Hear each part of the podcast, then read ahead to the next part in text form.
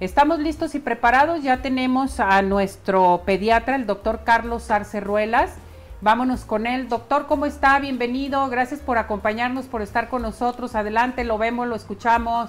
Hablar del sarampión. Del sarampión, sí, una enfermedad infecciosa que vuelve a, hacer noticia, ¿no?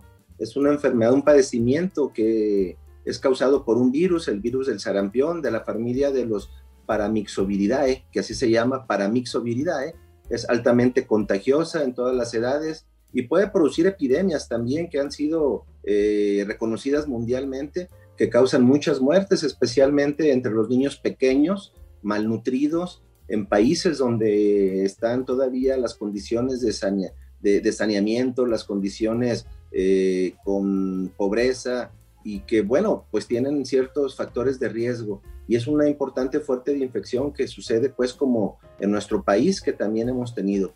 Es un padecimiento que se caracteriza también por un inicio rápido de síntomas presentado por fiebre, enrojecimiento de los ojos, congestión nasal, tos y luego empiezan a aparecer unos pequeños puntitos blancos en la boca reconocidos como manchas de Koplik.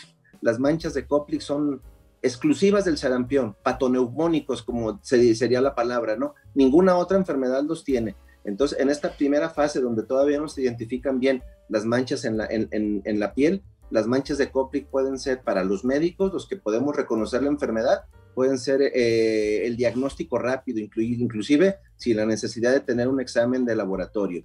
Entre el tercer y el séptimo día van a aparecer todas esas manchitas que estamos nosotros ahorita pues de alguna manera eh, viendo en, la pantalla, que tienen una característica muy especial. Se reconoce como céfalo caudal. ¿Qué quiere decir esto? Que aparecen en, primero en la cara y luego cuello y se van extendiendo hacia todo el cuerpo. Y se conoce como un exantema. Y aproximadamente, pues esto sucede en el décimo día. Eh, como dato también importante, eh, uno de cada diez niños con sarampión presenta una infección en el oído se le puede infectar su oído y hasta uno de cada 20 desarrollará una neumonía, que es lo peligroso con sarampión, y uno de cada mil niños presentará encefalitis, que es una enfermedad, es una complicación al cerebro, y uno de cada dos y uno de cada dos de cada de, estos niños que, que, se enfermaron por encefalitis puede fallecer. Entonces, hay que recordar que esta, esta enfermedad sigue siendo altamente contagiosa. La disminución de casos en nuestro país se debe principalmente a la inmunización una, una, una cosa importante que ha sucedido, ¿no? Se han inmunizado muchos niños y obviamente México sigue siendo una población que sigue, que sigue teniendo como, como parte de su esquema básico de vacunación, se pone al año y se refuerza a los seis años, pero hay esquemas para los para las, la gente que no sea que no sea, este, ¿cómo se llama?, vacunado. Eh, hay que recordar también que la vacuna es una pieza fundamental del derecho humano a la salud, ahora que el tema de las vacunas sigue siendo una, una constante en las noticias y todo lo que estamos hablando de eso, pero es un derecho fundamental o pieza fundamental del derecho a la salud, siendo responsabilidad tanto de los individuos como de las familias, las comunidades y los gobiernos, y existen dos vacunas disponibles en nuestro país ¿verdad? Para poderlo, para poderlo proteger. Y las recomendaciones, como te digo, que se vacunen niños de, de uno del año empiezan, pero existen muchos, muchos esquemas para las gentes que no han sido vacunadas.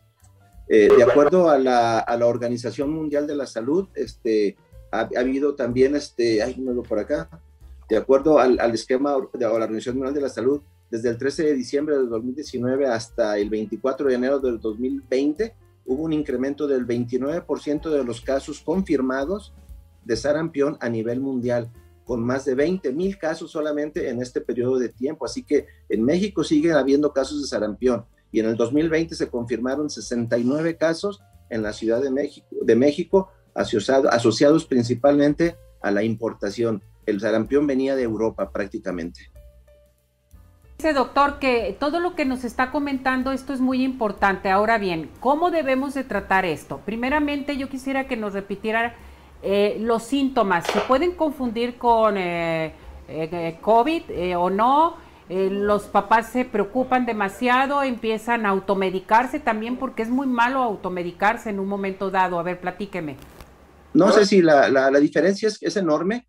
Eh, en realidad se presenta con fiebre, claro, de inicio rápido, eh, el enrojecimiento de los ojos es muy característico del sarampión, es un enrojecimiento diferente porque parecería como que están infectados sus ojitos y les lagrimean mucho. Hay mucha congestión nasal, que lo que no hay COVID tampoco. Hay tos y la aparición de los pequeños puntos blancos dentro de la boca, las manchas de Coplit, que esto tampoco aparece. Y lo que te decía, ¿no? lo que viene siendo la, la parte donde el, donde el tipo de salpullido en el cuerpo es céfalo-caudal. Esto quiere decir aparece de la cara, cuello hacia abajo y esto no aparece en COVID tampoco. Perfecto. Doctor, cuando se está presentando este tipo de sarampión, tienes que acudir inmediatamente con tu médico para que te orienten qué es lo que tienes que hacer, tienes que aislar al niño, a la niña, en fin. Sí, Ceci, como estamos viendo ahorita con el COVID, las enfermedades virales son altamente contagiosas, así que ante la sospecha de casos, primero hay que aislarlos. Es bien importante aislar estos casos porque obviamente pues la, situación de, lo que viene siendo lo que viene siendo el contagio se va a dar de manera importante, entonces se tendrían que aislar de manera inmediata eh, y avisar o, dar, digamos, la parte de, de su médico porque tiene que haber un tratamiento específico para que no haya la complicación de lo que yo te había hablado ahorita, la posibilidad de que haya una neumonía o de que haya una encefalitis y que el, que el niño se complique. Correcto. Doctor, si necesitamos más información, acudir con usted, ¿dónde lo, encontramos? Su número telefónico. Sí, como siempre, estoy a tus órdenes, a, las órdenes de tu público, en el 33 38 26 00 66. Con muchísimo gusto estoy para servirte a tu público también y cualquier cosa, con muchísimo gusto los apoyamos. Gracias, doctor, que esté muy bien, cuídese mucho. Saludos a la familia. Gracias y estamos en contacto. Gracias. Gracias. Bravo.